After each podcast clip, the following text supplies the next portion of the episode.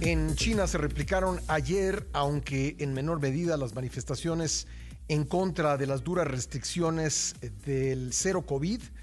Cientos de personas se reunieron con hojas de papel en blanco como señal de disenso en la plaza del pueblo de Shanghai y cerca de una parada del metro en el noroeste de Pekín en medio de una fuerte presencia de seguridad y camiones policíacos antimotines. Este es uno de los videos que han circulado en redes sociales y que se han librado de las medidas de censura de China para contener el movimiento de ira que alcanzó el fin de semana las principales ciudades del país asiático, la movilización más importante desde las protestas pro-democráticas de 1989 que fueron en su momento duramente reprimidas. Veamos.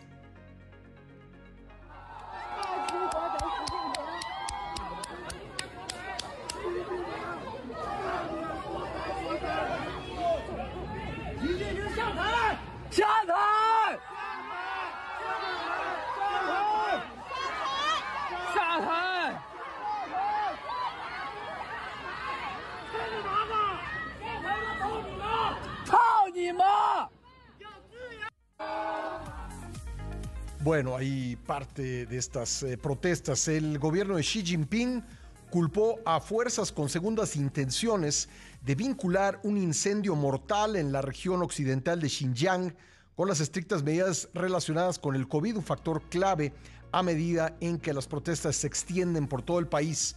La BBC informó que uno de sus periodistas en China, Ed Lawrence, fue detenido y golpeado y pateado por la policía mientras cubría las protestas en Shanghai, Horas después, Lawrence fue liberado. En Washington, miembros de la comunidad uigur se manifestaron frente al Departamento de Estado para pedir más presión sobre Pekín y se exija total transparencia en el manejo de la pandemia en China. En tanto, el presidente de Estados Unidos, Joe Biden, monitorea de cerca las manifestaciones en el país asiático. Esto lo afirmó Karine Jean-Pierre,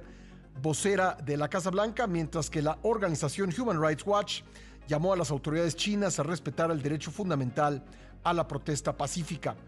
Los periódicos The New York Times, The Guardian, Le Monde, Der Spiegel y El País, los cinco medios que publicaron los cables de Wikileaks hace 12 años, el 28 de noviembre de 2010, pidieron al gobierno de Estados Unidos que ponga fin a la persecución de Julian Assange. En una carta pública se advierte que el enjuiciamiento de Assange sienta un precedente peligroso que amenaza la libertad de prensa el fundador de Wikileaks se encuentra preso en Reino Unido en espera de su extradición a Estados Unidos, acusado de conspiración para cometer terrorismo. La Organización Mundial de la Salud anunció finalmente que la viruela del mono tendrá otro nombre para evitar comentarios racistas o de estigmatización y se llamará